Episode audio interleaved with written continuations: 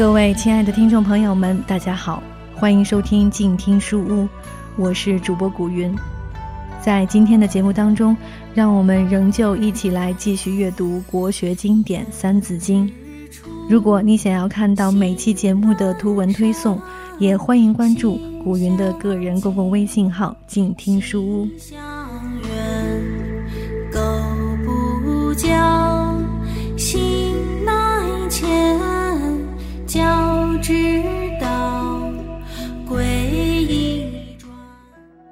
作中庸，子思笔，中不偏，庸不易。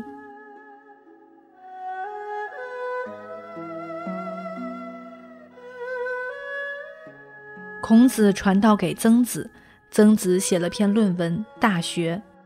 曾子传道给孔子的孙子子思，子思又写了篇论文，就是《中庸》。子思名孔集，是孔鲤的儿子，孔子的孙子。古人教育子女的规矩是自己的孩子不自己教，就像医不自医一样。所以孔吉的老师是曾子。孔子弟子三千，最杰出的贤人有七十二位，排第一的是颜回，第二位就是曾子。曾子得到了孔子思想的精髓，做了一篇文章，就是《大学》。他是孔子思想的嫡传者，可以说孔子。曾子、子思是一脉相传的前后三代人。子思在《中庸》里说道：“孔子文化思想的根源是祖述尧舜，先章文武。孔子继承了尧舜禹这个以一贯之的传统思想，继承了由文王、武王时代确立的包括礼法、政治制度、社会礼仪、文化精神等在内的宪章精神。”这是周代文化的精神，也就是孔子弘扬的儒家思想。儒家思想的传承体系是尧、舜、禹、汤、文、武、周公、孔子、曾子、子思、孟子，用的都是《尚书》里面“人心为微，道心为微，为精为一，允直觉”中的十六字心传。孟子以后传承就断了。虽然孟子身后的荀子也是儒家的代表人物，但到底还是走了样，已经不是纯正的孔子一派了。荀子的儒家思想融合了儒墨道三家的学术观点，发展了儒家的理学，颇有向法家转变的趋势，所以他的弟子中才出了李斯、韩非这样的法家人物。后世有些人批评孔子是为统治阶级帮腔的，这种说法既不正确也不公正。孔子是祖述尧舜，宪章文武，处处推崇尧舜的公天下，希望人人自觉都能够约束自己，方便他人，以恢复我们传统文化思想，保持良好的社会和家庭秩序，也就是后世批判的克己复礼。历代统治者无一不在利用孔子的思想，挂儒家的羊头卖自己的狗肉，这又与孔子有什么相干呢？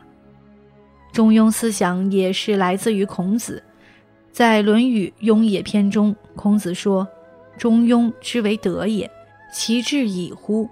民显久矣。”孔子认为中庸太难了，普通人很少能够做到。中庸到底是什么呢？孔子讲的中庸与人一样，有体有用。中庸的体非常不好理解，中庸的作用就是此处讲的“中不偏，庸不易”。中就是不偏，庸就是不易。什么是中呢？一个方框代表上下四方，中间有一竖直贯下来，不歪不偏就是中。任何事情都要取中，无论偏左偏右都不行。孔子著了一部历史，叫《春秋》。为什么叫春秋呢？取中之意。冬天冷，夏天热，温度不适中；冬日长，夏日短，日照不适中，都不合乎标准。只有春秋不冷不热，白天与黑夜一样长，有中才可以作为标准。孔子的五德是温良恭俭让。温是第一的，太热太冷都是偏，只有温才是中。高明的政治家对两方面的不同意见，如果能够各保留其对的一面，舍弃其不对的一面，就中了，也最高明。这就是中庸之为德也，其志矣乎？但孔子同时感叹说：“民显久矣。”普通人很少能运用到中和之道，走的多半都是偏锋。什么是庸呢？庸是庸常之意，就是我们说的普普通通、平平常常。平庸才能长久，普通才是伟大，这是宇宙间的基本法则。我们现代人都不甘寂寞，要拔高，要精彩，讲究玩的就是心跳。人生平平安安就是福，高处没有道，只有险。高处不胜寒，常人不是如此。不知足，不知止，求高求好，一求高是准糟，所以叫糟糕。中庸就是告诉我们中不偏，庸不易的道理。这两句话是宋儒程颢、程颐说的。程子曰：“不偏之谓中，不义之谓庸。中了就不偏，庸了就长久。”老老实实做人，踏踏实实做事，就是一生平安幸福。中不是目的，而是方法。中的目的是和，是中和。所以子思在《中庸》里才说：“至中和，天地未焉，万物欲焉。”有中才能达到和，和是宇宙万物之理。夫妻和才能生贵子，家和才能万事兴。和气才能生财，总之都要和，不和就不生，就没有生气。天之和是太和，地之和是中和，人之和是饱和。能时时饱和，就能达到中和；保持住中和，就能恢复到太和。北京紫禁城三大殿，太和殿、中和殿、保和殿，不正是此意吗？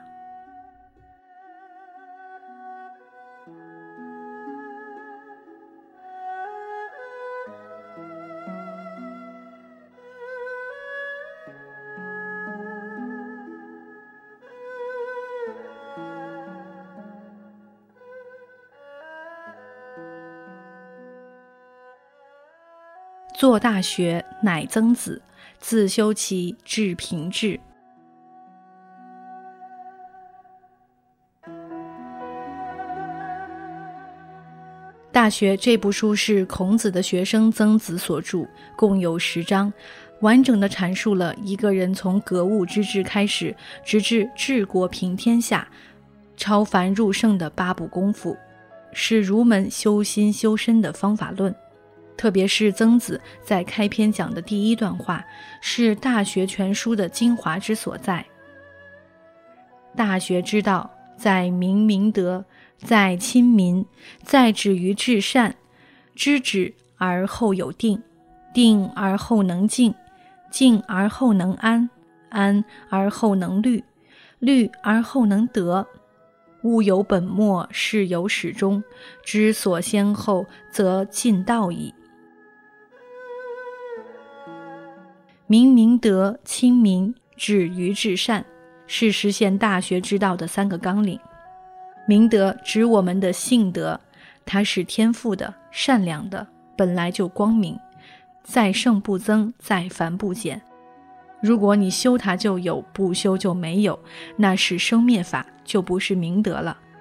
但我们的明德被后天的秉性和习性遮蔽了，像落满灰尘的镜子一样不亮了。该怎么办呢？把镜子上面的灰尘擦掉，让本有的明德放出光明，就是明明德。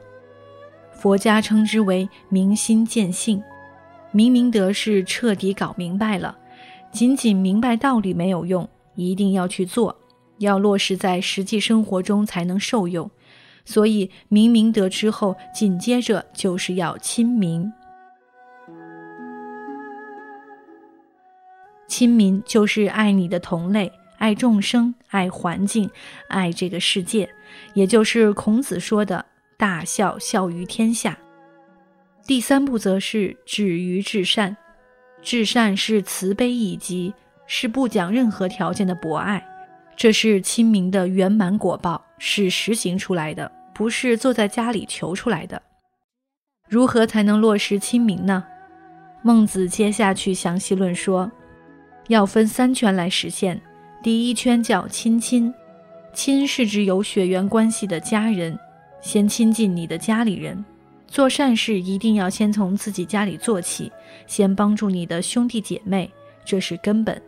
第二圈是人民。就是爱你的同类，帮助你的同胞。第三圈是爱物，是爱众生、爱万物、爱生态环境、爱这个地球宇宙。具体到方法上，就是八个条目：格物、知志、诚意、正心、修身、齐家、治国、平天下。八部功夫中最重要的是先修己心，使自己达到内圣的标准，然后再修身齐家。如果有机会来治理国家，为大众服务，放出去就是外王；如果没有这个机会，就教化众生，著书立说，做千古的圣人。孔子、孟子就是好榜样。明知道所处的时代是衰世乱世，知道统治者不欢迎道德仁义的理念，还是死马当活马治，知不可而为之，这与宗教家悲天悯人的博大胸怀没有两样。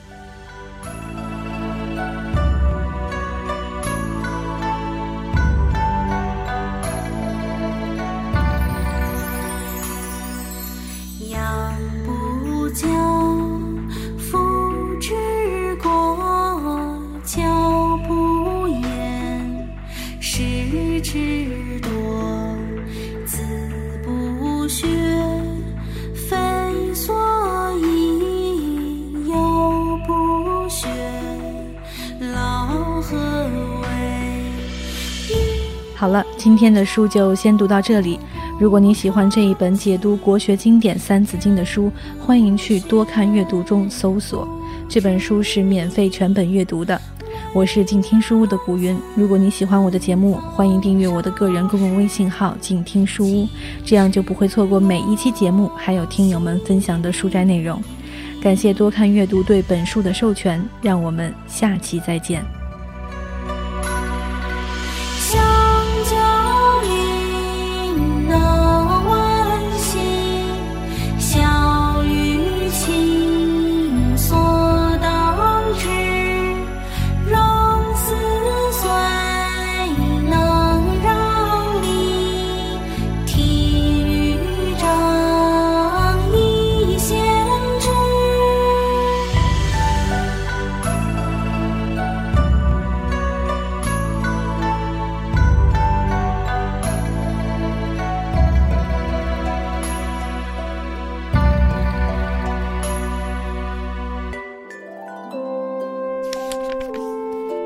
读书是我们了解世界的方法，也是我们每天最好的娱乐。每读一本书，都是一次修行。